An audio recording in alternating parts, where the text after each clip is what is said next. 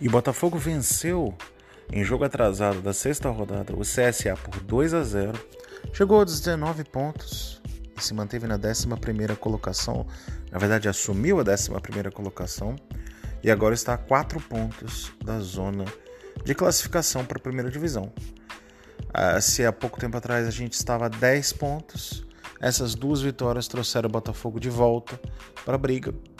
E na próxima rodada tem um jogo direto contra o Vasco, que tem 22 pontos. E o Botafogo, vencendo o Vasco, se aproxima muito desse G4, que para muita gente já estava perdido. O jogo de hoje o Botafogo fez um primeiro tempo horroroso, péssimo, difícil de assistir, sonolento e preocupante. O Botafogo não conseguiu criar nenhuma jogada de perigo no primeiro tempo todo, apesar de muito espaço no lado direito defensivo do CSA, que jogava com um zagueiro improvisado. O Guilherme e o Diego tiveram algumas boas chegadas pela esquerda, mas não tiveram a capacidade nem de fazer a finalização, nem de fazer o drible ou de cruzamento correto. Com isso, o Botafogo não teve nenhuma chance clara de gol no primeiro tempo, até que, aos 45 minutos, 44, 45 minutos, Rafael Navarro brigou no, com o zagueiro, o zagueiro se enrolou, Rafael Navarro ganhou a jogada e tocou para Marco Antônio sozinho fazer o primeiro gol do Botafogo. Era um gol meio achado, porque o Botafogo não tinha criado absolutamente nada no primeiro tempo. Veio o segundo tempo e o Botafogo continuou com as mesmas dificuldades. E o que acontece? O Botafogo acaba conseguindo o segundo gol também meio parecido. Dessa vez um chutão do Diego, goleiro do Botafogo, a bola ficou, o zagueiro do, do, do CSA se enrolou, Rafael Navarro ganhou, e aí a defesa do CSA assistiu o Botafogo terminar a jogada. O Rafael Navarro rolou pro Diego sozinho fazer 2 a 0 E aí o Botafogo começou a jogar. Se o Botafogo não vinha jogando bem até o 2 a 0 o Botafogo fez 2 a 0 sem jogar bem, mas a partir daí o time começou a jogar bem. As jogadas começaram a encaixar e o Botafogo começou a criar. Teve uma chance claríssima uma belíssima jogada numa tabela do Marco Antônio com o Rafael Navarro. Marco Antônio colocou o Diego na cara do gol. Diego era só escolher o canto. Ele escolheu, escolheu bem, bateu, mas a bola caprichosamente bateu na trave. Botafogo continuou em cima e teve uma chance clara com o Marco Antônio pelo lado direito. Ele cortou o zagueiro e bateu, acabou chutando muito por cima do gol. Mais uma vez o Botafogo um lance cruzamento na área, Chay cruzou, Rafael Navarro ganhou na cabeça do zagueiro e a bola bateu no travessão. O Botafogo criou muitas jogadas e teve mais uma oportunidade com o Chay. Chay entrou sozinho contra cinco marcadores, conseguiu se desvencilhar do zagueiro na frente dele e ia fazendo um golaço até que o goleiro do CSA defendeu. Depois dessas várias oportunidades que o Botafogo teve para fazer o terceiro, quarto ou quinto gol, o Botafogo o jogo esfriou. O treinador do Botafogo começou a fazer mexidas, tirou o Chay, tirou vários jogadores e a partir daí o Botafogo nitidamente controlou o jogo, não tentou mais incomodar o CSA, que incomodou o Botafogo em alguns cruzamentos, teve apenas uma chance clara de gol o CSA, numa vacilo do lado direito defensivo do Botafogo, a bola foi cruzada, mas os atacantes do CSA sozinho acabou não batendo bem na bola. Final, o Botafogo venceu por 2 a 0 e agora pega o Vasco na próxima rodada, no primeiro tempo ruim, começo do segundo tempo razoável, teve 20 minutos de muito bom futebol e depois o Botafogo controlou o jogo. As notas de hoje, Diego Loureiro, nota 6,5, fez duas boas defesas, mas teve pouco trabalho, mas foi muito seguro. Lateral direito, Daniel Borges, nota 6,5 para o Daniel Borges, acho que fez o melhor jogo dele com a camisa do Botafogo. Muito seguro defensivamente, apesar de uma jogada o CSA ter chegado, mas eu gostei da atuação dele, foi bastante seguro.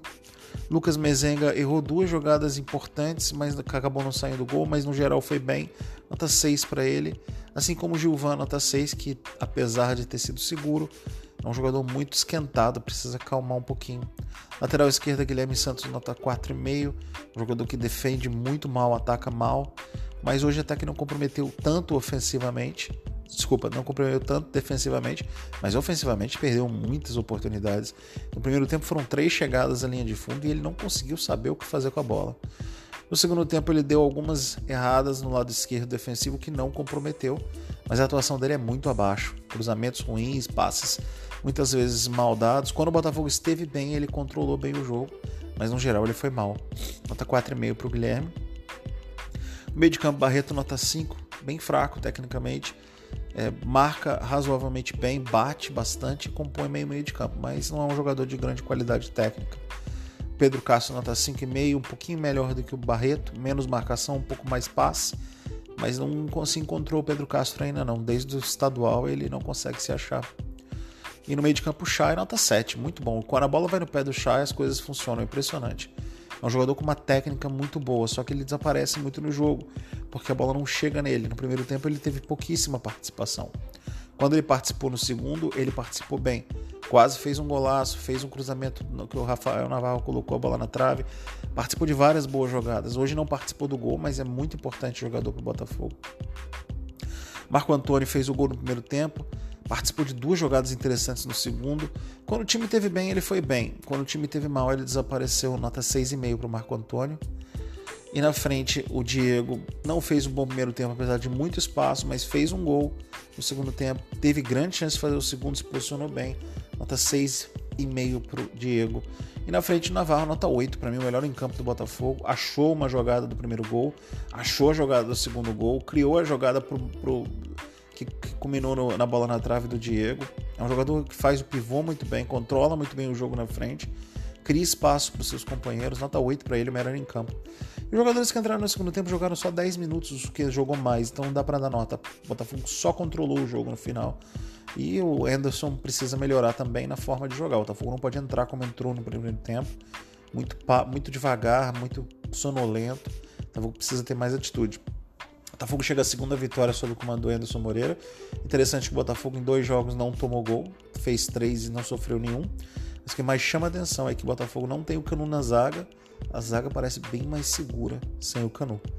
Pode ser coincidência, pode ser simplesmente um momento, mas chama atenção que o Botafogo foi bem seguro defensivamente nas duas partidas, tanto contra o Confiança quanto, quanto, tanto contra o CSA, pouquíssimos sustos defensivos. Então é isso, o Botafogo pega o Vasco agora no sábado à noite e pode se aproximar muito do G4 se vencer o Vasco, um jogo que também é no Newton Santos. E o Botafogo tem uma sequência boa porque depois pega a Ponte Preta também no Newton Santos. Então é um bom momento para o Botafogo tentar se aproximar do G4 e terminar o primeiro turno bem próximo do G4 para voltar a dar esperança para o Botafogo poder subir. Então é isso, valeu pela vitória, um abraço a todos.